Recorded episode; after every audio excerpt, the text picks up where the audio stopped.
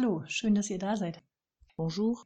In unserem Podcast Verstrickt und zugetextet geht es um die Kreativität von Schreibenden. Da wir begeisterte Strickerinnen sind, besonders um das Thema Schreiben und Stricken.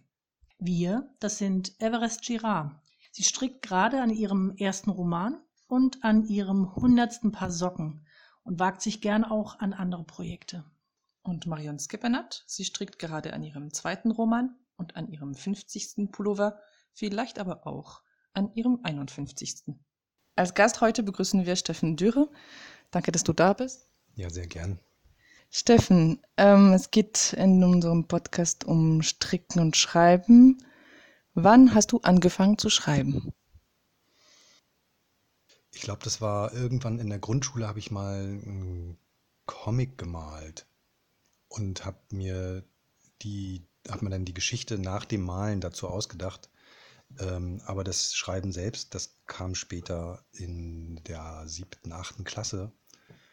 Da gab es irgendwie eine Hausaufgabe, die habe ich äh, grandios missverstanden und habe irgendwie ein Gedicht geschrieben.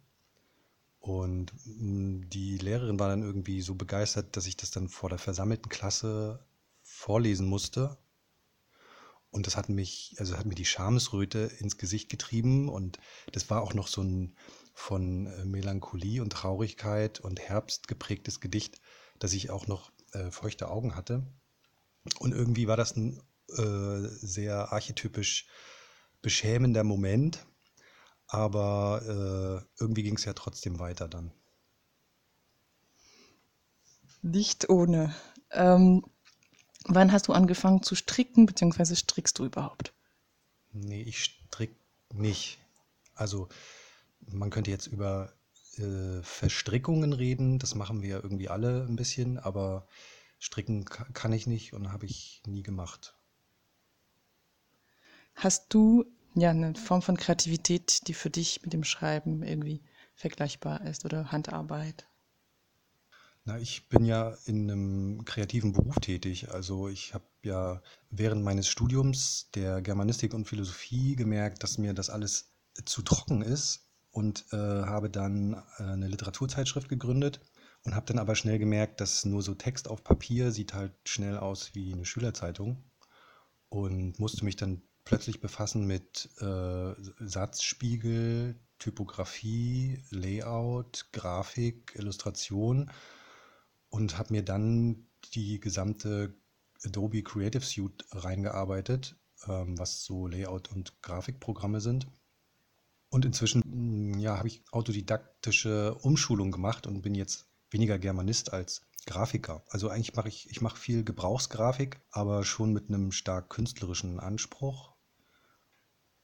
Und natürlich mache ich, äh, Kunde ist immer König und meistens ähm, ist das Künstlerische dann da schon auch stärker unterdrückt. Aber neben dem Grafischen mache ich dann auch noch das künstlerisch-grafische, wo ich dann auch ein bisschen mehr spinnen kann als mir in der Gebrauchsgrafik erlaubt ist.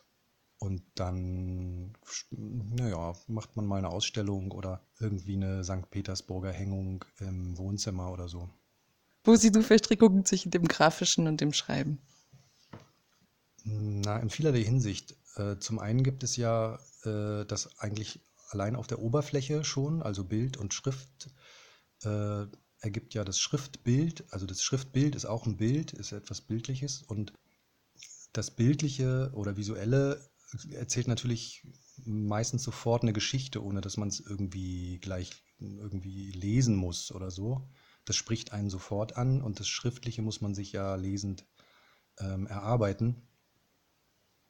Äh, da sehe ich die Verstrickungen beides kann mehr oder weniger prägnant sein. Also meistens ist natürlich das Grafische sehr prägnant, weil es natürlich keine Entwicklungen innerhalb eines Bildes geben kann. Es sei denn, es gibt Bilderserien. Ähm, aber in der Schrift oder im Text kann sich natürlich ein Bild verändern. Du sagst, äh, beim Grafischen hast du sozusagen diesen, also den Job und die Kunst. Ähm, beim Schreiben verhält es sich so oder bist du nur frei sozusagen? Ob ich schreibend auch berufstätig bin? Genau. Äh, nee, gar nicht. Oder, oder ob du, wenn du schreibst, Äh, ich meine, es gibt, es gibt Menschen, die schreiben und sagen, ich schreibe, was ich will. Und es gibt Menschen, die schreiben, weil sie müssen. Zum Beispiel, weil sie bestimmte Sachen machen müssen. Für eine Zeitschrift, für ein Thema, für was würdest du sagen, da, ob du beides oder wie sich bei dir verhält? Ja, bis auf seltene äh, Beiträge zu Veröffentlichungen äh, ist das eher schon eine freie, eine freiere Arbeit. Aber das heißt natürlich nicht, dass man da umso getriebener, also umso weniger getrieben ist. Und natürlich gestaltet sich das, weil man es eher außerhalb der Arbeit verortet, äh, wie ein Hobby. Aber es ist ja eigentlich eine Passion. Und im Grunde ist es völlig inakzeptabel, da so eine Persönlichkeitsspaltung zu entwickeln, dass man äh, zu drei Vierteln des Tages das eine ist und zum Rest des Tages dann das andere. Abgesehen von den anderen Verpflichtungen, die man am Tag noch eingehen muss. Und äh, äh, im Grunde habe ich es falsch rum gemacht. Ich wollte eigentlich immer schreiben, ähm, habe dann aber trotzdem eine A, auskömmliche und B, äh, sehr zeitvertreibende Beschäftigung gefunden, die mich finanziert. Also die macht ja auch nicht äh, keinen Spaß, sondern im Gegenteil. Aber das Schreiben ist schon das, was ich noch mehr mit dem Herzen mache. Das ist natürlich immer das Dilemma, wie man sein Leben verdient und schreibt. Ganz prosaisch, äh, wo schreibst du? Wo arbeitest du grafisch? Hast du da räumliche Trennungen? Also, wo ich grafisch arbeite, ist ganz einfach zu sagen, das ist in der Regel am Schreibtisch. Ähm, ich zeichne auch auf dem Tablet oder so und da freue ich mich dann manchmal, wenn ich den Schreibtisch verlassen kann. Aber arbeiten tut man ja oder tue ich äh, im Grunde überall, weil Eindrücke oder ähm, Inspiration findet man irgendwie auf der Straße oder äh, auf der Kloschüssel genauso wie am Schreibtisch, wenn man sich durch äh, die Webseiten anderer Künstlerinnen äh, scrollt. Schreiben, ne, ich habe einen separaten Schreibtisch äh, um die beiden Bereiche nicht so sehr miteinander zu verdrecken. Ähm, das, und ich versuche dann an dem Schreibtisch dann auch immer zu schreiben, was auch gelingt, aber die ruhige Lage in Liegehaltung geht natürlich auch. Am effizientesten finde ich immer, ist es in der, äh, in der Bahn zu schreiben. Also ich fahre unglaublich gerne Bahn. Es darf natürlich nicht zu voll sein. Und mit Blick aus dem Fenster geht das äh, wunderbar.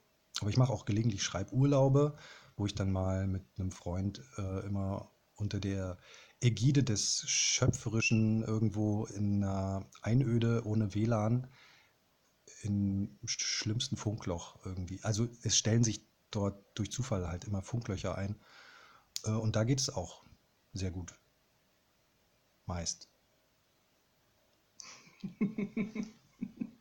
Klingt nicht ganz unproblematisch. Wie gehst du vor, wenn du bei einem Projekt, ob jetzt grafisch oder mit einem Text, im Prozess merkst, es gefällt dir nicht, ähm, bist nicht zufrieden, du stößt auf eine Grenze? Na, man lebt ja permanent auch mit einer, also nein, ich lebe permanent auch mit einer, mm, mit einer, mit einem Hang zur Unzufriedenheit in allem, was ich mache, versuche ich natürlich auch ähm, an meinen Grenzen zu arbeiten oder mich selbst herauszufordern und merke natürlich oder messe mich dann natürlich immer auch an einem, an einem Ergebnis, was ich erwarte oder an einem Anspruch, den ich an das, was ich da mache, habe und den, er, den das Ergebnis erfüllen soll. Zunächst mal ist ja das Schreiben, ist der, also der Zustand des Schreibens als Neben Tätigkeit ist ja im Grunde völlig inakzeptabel. Also diese, diese Aufspaltung in, das ist der kleinere Teil des Tages, äh, ist für mich eigentlich äh, nicht, nicht wirklich tragbar. Ich habe es aber auch noch nicht geschafft, das Verhältnis umzudrehen, dass ich äh, hauptsächlich schreibe und äh, nebenberuflich äh, Grafik mache. Ähm, das wird auch mit Sicherheit nicht eintreten. Ähm, insofern habe ich damit meinen Frieden geschlossen. Aber äh, wenn du fragst, wie ich daran arbeite, also das war doch die Frage. Also daran arbeiten oder wie gehst du damit um? Was, was machst du da? Also welche Vorgehensweise hast du dann sozusagen mhm. vielleicht? Also grafisch äh, assoziativ. Hauptsächlich bin ich ja so im, im, im, Kulturbetrieb tätig. Also ich mache für Kulturinstitutionen Veranstaltungsplakate, Flyer, Social-Media-Grafiken. Und ähm, um ein Thema ähm, ansprechend aufzubereiten, also versuche ich sozusagen nicht nur das Thema zu illustrieren, sondern gelegentlich auch mal ein Thema weiterzudenken oder um die, um die Ecke zu denken, äh, um das ein Thema weiterzufassen oder vielleicht auch einen Witz einzubauen, damit äh, den Leuten halt nicht nur äh, gesetzter Text begegnet. Wie, wie das mit dem Schreiben funktioniert, wie das äh, weiß ich bis heute nicht. Also wie ich das mache, äh, auch assoziativ, also meistens beginnt es auch mit einer Stimmung oder einem Bild oder einer Idee, die aber eher vorsprachlicher Natur ist und die es irgendwie ja, in eine Form zu bringen gilt. Daran arbeitet man sich dann ab, bis es irgendwie stimmt. Und das hat es vielleicht mit dem Grafischen auch gemeint. Nur, dass da ähm, meistens keiner von außen kommt und sagt, nee, ich will es anders. ähm, also natürlich gebe ich auch Texte an Freunde weiter, die dann äh, Kritik äußern und die dann Ratschläge geben, die ich zu einem Großteil beherzige. Aber während ich mich zum Beispiel im Schriftlichen verletzlicher zeige gegenüber äußerer Kritik, bin ich äh, im Grafischen eigentlich in der Regel nur genervt. also da kann man mich durch, durchaus angreifen. Ähm, wenn ich jetzt nicht über Gebühr von meinem Ergebnis überzeugt bin, dann äh, mache ich Dienst nach Vorschrift. Ansonsten versuche ich schon noch die Leute zu überreden, dass das schon einen Grund hat, warum es so aussehen muss dann ist immer spannend, wer wer dann gewinnt. Das heißt aber auch beim Text reicht es dir nicht, wenn du zufrieden bist. Oder bist du nie zufrieden und wartest und, und, und wartest auf das, also dass, dass dein Umfeld zufrieden ist damit. Wie würdest also ich weiß nicht, ob ich es richtig verstanden habe. Das hängt immer, das ist so eine Etappenphase. Also es ist immer so eine, hm, also man kann einen Text fertig haben und dann ist man zufrieden. Ähm, das kann aber am Tag drauf auch schon wieder ganz anders sein. Oder eine Unzufriedenheit, die sich beim Schreiben eingestellt hat, ist am nächsten Tag verschwunden irgendwie. Das liegt aber nicht daran, dass der Text irgendwie, also der Text hat irgendwie immer Fehler. Aber die Frage ist, ob man seinen Frieden damit machen kann oder ob, die, ob man sagt, die, diese Fehler oder das, das gehört zum Text oder ob man Jetzt habe ich meinen Faden verloren. Ja, oder ob man äh, zeitversetzt auf so einen Text sieht und dann feststellt, dass meine Idee zu dieser, zu dieser Sache sich verändert hat und der Text nicht mehr passt. Es ist nur, um zu, um zu gucken, ob ich es richtig verstanden habe. Ich habe das Gefühl, bei dir ist hinter jedem Text ein Bild. Und in dem Moment, wo du dieses Bild sprachlich erreicht hast, ist für dich der Text gut oder genügend. Dann hast du sozusagen, äh, kannst du mit dem Text leben. Nur wenn sich das Bild verändert, ist dann der Text natürlich nicht mehr, wird dem nicht mehr gerecht. Ja, also manch, also bei mir ist es so, wenn ich dann, wenn ich eine Idee zu einem Text habe, dann, äh, dann arbeite ich eigentlich so lange an, an, der Idee, bis, bis die in sich stimmig ist. Also da gibt es ja immer irgendwie ähm, eine Idee zu einer Geschichte zu haben oder eine Idee zu einer Aussage oder zu einem Ansatz. Das ist ja noch nichts Fertiges. Und dann gilt es, das Personal da drin irgendwie auszumalen und also wie, wie ist diese Person da oder in welcher Umgebung befindet sie sich. Und wenn das alles zusammen ist, dann kann es eigentlich erst losgehen. Also vorher bringt es mir nichts, weil ich, äh, weil ich dann eine, eine, Person, die ich in einen Kontext stelle, die ich noch nicht kenne, da sind die Person und ich sind da hilflos.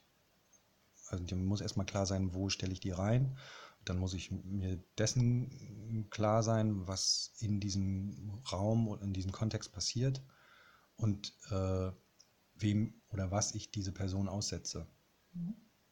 Weiter im Thema sozusagen, wie häufig baust du deine Texte um? Ähm, bei Lyrik äh, selten, also bei Lyrik kommt selten vor. Das sind zum Teil Miniaturen, die ich schon so genau baue, dass da auch nichts veränderbar ist. Bei Prosatexten muss ich aufpassen, dass ich da nicht zu oft drauf gucke, weil ich mich ja auch verändere oder der Text bleibt aber gleich und das ist halt so ein bisschen das Problem. Aber ich habe in einer neueren Arbeitsweise herausgefunden, dass ich in, immer auch im Dialog mit Freunden einen Text tatsächlich noch besser machen kann, weil ich dann, das habe ich jetzt einige Male ausprobiert, tatsächlich im Dialog Fehler offensichtlich werden, die mir nicht aufgefallen sind. Also warum eine Person in der einen Situation so reagiert, in der anderen so. Oder warum fängt der Text erzählerisch so an ähm, und lässt die Person aber, also das passt dann nicht zu, naja, zu dem, zu dem Rest irgendwie. Und, oder wann ist ein Text stark? Also wo sind die Schwächen? Also man hat ja immer irgendwie so Problem, seine Darlinge zu killen. Und der Zugang, den habe ich nach, nach Fertigstellung eines Textes noch nicht, dass ich weiß, was da überflüssig ist. Also das ist, glaube ich, das, das größte Problem ist immer, was ist überflüssig, was muss eigentlich nicht erzählt werden, was kann gekürzt werden, ähm, weil es mit dem Gesamten nichts zu tun hat und dem auch keinen Mehrwert gibt. Ähm, außer vielleicht in der Situation, in der man es geschrieben hat, hat es einem selbst irgendwas gegeben, aber äh, für den Text ist es völlig irrelevant. Das finde ich eigentlich äh, am spannendsten und das würde ich irgendwie auch gerne ein bisschen professionalisieren. Gibst du Texte als verloren auf? Die Frage kann ich so nicht beantworten, weil wenn es Texte gibt, die ich verloren gegeben habe, dann weiß ich nicht mehr von ihnen. Die meisten Texte sind einfach in Arbeit. Na, wozu sie auf jeden Fall immer da waren, war einen Ansatz zu probieren. Also ich würde äh, es mir jederzeit ähm, verzeihen, wenn ein Text nicht fertig wird, weil er, weil er nicht aufgeht. Äh, insofern ist es eher sowas wie eine Arbeitsprobe für mich. Die landet dann auch in der Schublade oder wird komplett vernichtet, weil, also, oder gelöscht, ne? weil ich sehe das nicht als eine Niederlage, sondern eher als ein, ein Weiterkommen, irgendwie eine Etappe. Du hast vorhin von Prosa, von Lyrik gesprochen. Da ist es auch eine Frage, welche Gattungen, welche Genres hast du da verschiedene? Also du hast ja schon gesagt, so ist klar, du hast verschiedene Ansätze, benutzt verschiedene Gattungen. Aber ist es noch mehr? Kannst du uns was dazu sagen? Ich schreibe äh, auch hin und wieder ein Essay, aber dann mehr so für mich. Ich habe mir von meinen Dozentinnen in der Uni immer sagen lassen, dass meine Hausarbeiten einen eher feuilletonistischen Stil hätten. Äh, ich habe ähm, sehr schnell Abschied genommen von so einer wissenschaftlichen Arbeitsweise. Songtexte habe ich auch schon geschrieben, aber ich glaube, das hört dann auf. Ich glaube, einen Hörspieltext habe ich noch geschrieben. Und bei Grafik? Hm? Da ich selber äh, von mir denke, dass ich nicht wirklich zeichnen kann, äh, mache ich das nicht analog auf Papier. Ähm, also mein Zeichnen passiert am Rechner oder auf dem Tablet zeichne ich allemal, aber das, ähm, das Tablet und diese Zeichenprogramme sind, ähm, die verzeihen Fehler mehr als Papier. Also wenn man Papier, wenn man da falsche Striche macht, dann muss man radieren und das beschädigt die Oberfläche und dann wäre ich, ich würde das Papier komplett wegradieren. Also ich bewege mich eher also ich mache Grafik, um dann am Ende Poster davon zu drucken. Also das Ergebnis, die Datei wird gedruckt. Ähm, ich mache nichts mit, mit Acryl oder Wachsmalstiften. Aber ich mache auch keine Plastik. Also es ist wirklich nur das Grafische auf, auf dem Rechner. Vielen Dank, Steffen Dürre, für diesen Einblick in deinen Verstrickungen und viel Glück bei deinen Projekten. In der nächsten Folge freuen wir uns auf die Autorin Claudia Schlegel. Bis dahin wünschen wir euch, dass ihr alle Fäden in der Hand behaltet. Wenn ihr mehr über unsere Schreibprojekte und unsere Strickprojekte erfahren wollt, folgt uns auf Social Media und besucht unsere Websites. Das ist zum einen everestgira.de und marionskepenat.de. Eine woll- und wortreiche Zeit und tschüss. Tschüss.